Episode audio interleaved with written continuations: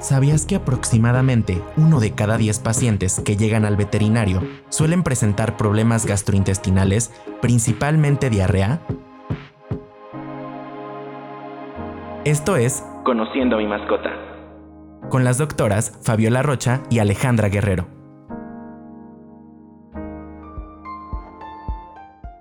Hola, les damos la bienvenida a Conociendo a mi mascota. Soy Fabiola Rocha, me acompaña Alejandra Guerrero y el día de hoy vamos a platicarles sobre problemas gastrointestinales en nuestras mascotas. Alex, platícanos, porque creo que es un punto súper común que todos en algún momento hemos llevado a nuestra mascota, a nuestro perro, a nuestro gato, a una consulta porque tiene diarrea o vómito. Así es.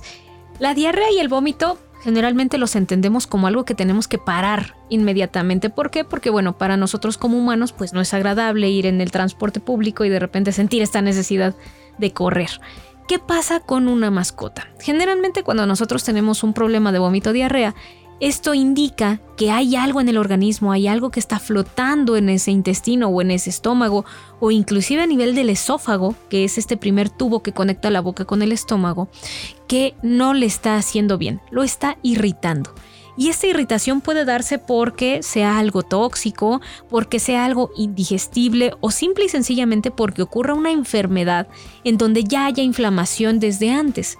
Y entonces esto me lleva a que todo se suspenda, se ponga en medio de este tubo gastrointestinal y se aviente, vamos a decirlo tanto hacia arriba como hacia abajo, y pueda salir en forma de proyectil para eliminarlo por completo.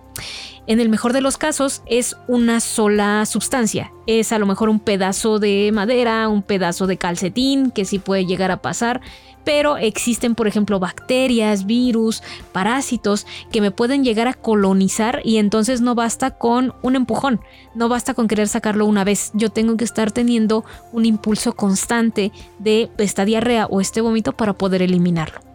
Ok, entonces ahora entendemos el por qué se da una diarrea, el por qué se da el vómito, pero ¿Qué pasa después del vómito y de la diarrea? ¿Cómo nosotros tratamos este problema? Porque creo que para nadie es muy bonito tener a nuestros perros en casa y que tengan una diarrea explosiva en medio de la sala, ¿no?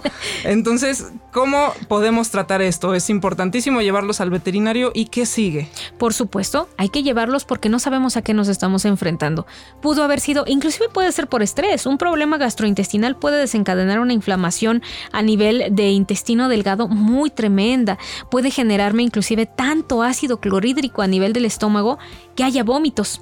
Entonces tengo que llevarlo con el médico veterinario para que me pueda indicar si es una infección, si sus linfonodos están agrandados, si tiene, por ejemplo, una, em, una temperatura muy elevada por encima de los valores normales. Después de que lo llevamos tenemos que fijarnos cada cuándo vomitó y cuánto vomitó. ¿Por qué? Porque siempre va a haber una deshidratación de por medio.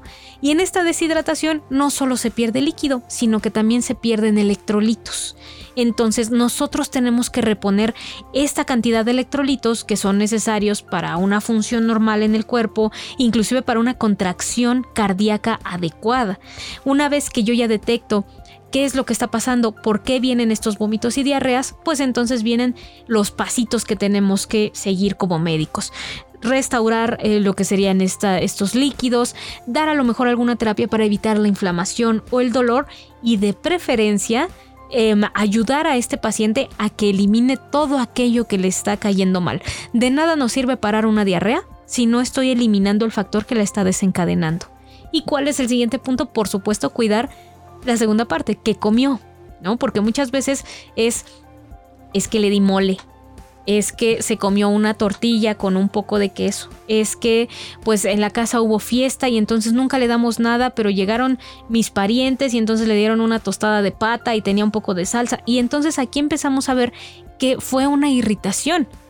También existe lo que sería eh, su medicina preventiva. Cada cuando se ha desparasitado, tiende a comer pasto o no. Este pasto también es muy común que nosotros veamos en algunos pacientes que lo consumen y decimos, bueno, pero está bien, está mal. Entonces, generalmente cuando comen pasto, me está indicando que necesitan que el intestino se mueva, ya sea porque hay un parásito o porque hay algo que no le está haciendo bien, o inclusive porque su dieta es deficiente en fibra. Entonces, ya identificando qué tengo que reponer, qué tengo que tratar, me voy a cuál fue el previo, qué está comiendo y qué tiene que comer después. Estamos hablando de alimentación y algo aquí muy importante es yo como propietario de mascota, de repente veo a mi perro y digo, ay, ya se aburrió de sus croquetas, le voy a cambiar a otras. Y ay, ya se aburrió al día siguiente, le voy a cambiar a otras. Esto puede causarme problemas gastrointestinales, ¿verdad? Por supuesto, este ya se aburrió, yo creo que es lo que más he escuchado en la práctica eh, clínica acerca de por qué le estoy dando un alimento que no es el indicado. Nosotros siempre vamos a, a, vernos con un espejo con ellos. Si a mí no me gusta esto, seguramente a él no le gusta o a ella no le gusta. ¿Qué sucede si yo pienso, ay, es que yo no comería lo mismo durante dos, tres días seguidos? Pues entonces empiezo a hacerme esta idea de que le tengo que variar su alimentación, cuando ellos no necesitan de esta variación. Nosotros somos omnívoros y aparte llevamos una dieta equilibrada. Hay un equilibrio, un día como una cosa, al otro día como otra. ¿Para qué? Para que todos mis nutrientes se junten y sea la cantidad adecuada. Ellos tienen una dieta balanceada. Ellos viven en nuestra casa, tienen vacunación, tienen desparasitación, tienen sus camas especiales. Ya no podemos pensar en ellos como los lobos, que tenían que buscar a veces cazar un conejo y no comían tres días y luego tenían que comer bayas y otra vez dos días. Aquí ya estamos hablando de un paciente, de una mascota, que ya está comiendo todo lo que necesita en una sola ración.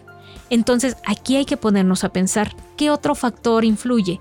El alimento lo guarde bien, lo selle bien, lo puse en un contenedor, que eso nunca es, es, lo más recomendable porque hay cierto enranciamiento normal en estas dietas por las grasas. Eh, lo manejé adecuadamente desde el lugar donde me lo vendieron hasta la casa. Lo compré de oferta porque ya iba a caducar. El plato se lo lavo, le estoy dando el alimento en un lugar donde le sea agradable comer. Todo esto lo tenemos que manejar adecuadamente para pensar, ¿se está aburriendo del alimento o no está comiendo a gusto? Generalmente cuando nosotros hacemos cambios de alimentación, añadir un poco de lata, añadir un poco de agua caliente, cambiar el tipo de plato, este tipo de pacientes automáticamente empieza a comer mejor. Ok, entonces importantísimo evitar estos cambios bruscos de alimentación.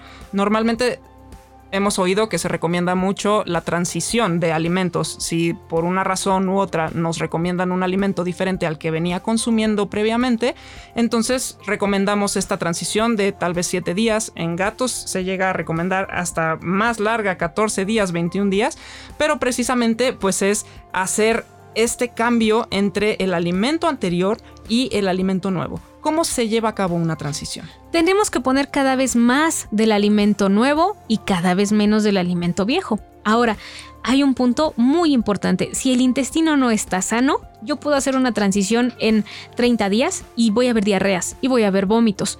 Mi intestino tiene que estar sano porque imagínense que el intestino es como una toalla para secarse. Esta toalla tiene pelitos y estos pelitos tienen que tener cierta longitud para que puedan absorber los nutrientes. Si estos pelitos están cortos o no tienen una buena producción, en ningún momento voy a tener un intestino apto para ningún tipo de alimento. Entonces cualquier cambio que yo le dé me va a generar diarrea y me va a generar estrés en ese organismo. Entonces yo tengo que tener a mi paciente con todos los nutrientes completos, vitaminas, minerales, proteínas, grasas y carbohidratos, así como fibra y agua, para que ese intestino esté sano. Y el punto que tocaste es sumamente verdadero. Nada de estar cambiando alimentos por gusto, por gusto nuestro. Porque a veces vamos y me dicen, es que me recomendaron este otro alimento que era mejor. Y resulta que eh, mi perro, mi gato estaba bien con el alimento anterior. ¿Por qué se lo cambio si yo veo una buena reacción con el alimento previo? Entonces, el estar cambiando tanto de croquetas siempre me va a llevar a problemas gastrointestinales a mediano y largo plazo. Perfecto, ese es un súper consejo. Si tu mascota tiene heces firmes, consume su ración de alimento adecuadamente, está en buen peso, eh, no tiene ningún otro problema, no hay necesidad de cambiar un alimento, ¿no? Exactamente, salud de piel y pelo. Si el pelo no tiene que estar brilloso como anuncio de shampoo, el pelo tiene que estar íntegro, sí tiene que tener cierta suavidad. Tenemos que ver que la piel no tenga infecciones recurrentes, que sus uñas no se partan constantemente. Estas son señales de una buena alimentación ya, y de una óptima nutrición. Si este paciente, si mi mascota está bien nutrido, ¿para qué le voy a cambiar a otra croqueta? Es correcto. Y hablando un poco de la parte de eh, la microbiota. Conocemos esta cuestión nosotros los humanos de las bacterias benéficas que tenemos en el intestino. Los perros también lo tienen, los gatos también lo tienen. Así es, y es muy diferente a la que nosotros podemos llegar a tener. Por eso es que los probióticos que tengamos que utilizar tenemos que fijarnos cuáles son y para qué los queremos mandar sobre todo. Sí podemos emplearlos, pero el tiempo, por ejemplo, en el que van a estar expuestos es muy diferente. ¿Qué es lo que buscamos? ¿Que el intestino esté sano o que se repoble de algunas bacterias?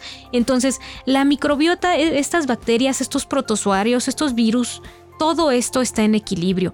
Hay muchos estudios que sugieren que cuando nosotros barremos totalmente con la microbiota, prácticamente ese animal se va a enfermar más. Entonces tenemos que tener un buen equilibrio y cómo se logra a través de darle los nutrientes adecuados. En este caso, las fibras o inclusive algunos carbohidratos o aminoácidos que me van a permitir una vida óptima de estos microorganismos. Pues muy interesante este tema de problemas gastrointestinales. Muchas gracias Alex por acompañarnos en esta plática y gracias a ustedes por estar en este podcast. Nos estamos escuchando en el próximo episodio. Gracias por escuchar Conociendo a mi mascota. Compártenos tus dudas y síguenos en nuestras redes sociales arroba Royal Canin México en Facebook e Instagram. Hasta la próxima.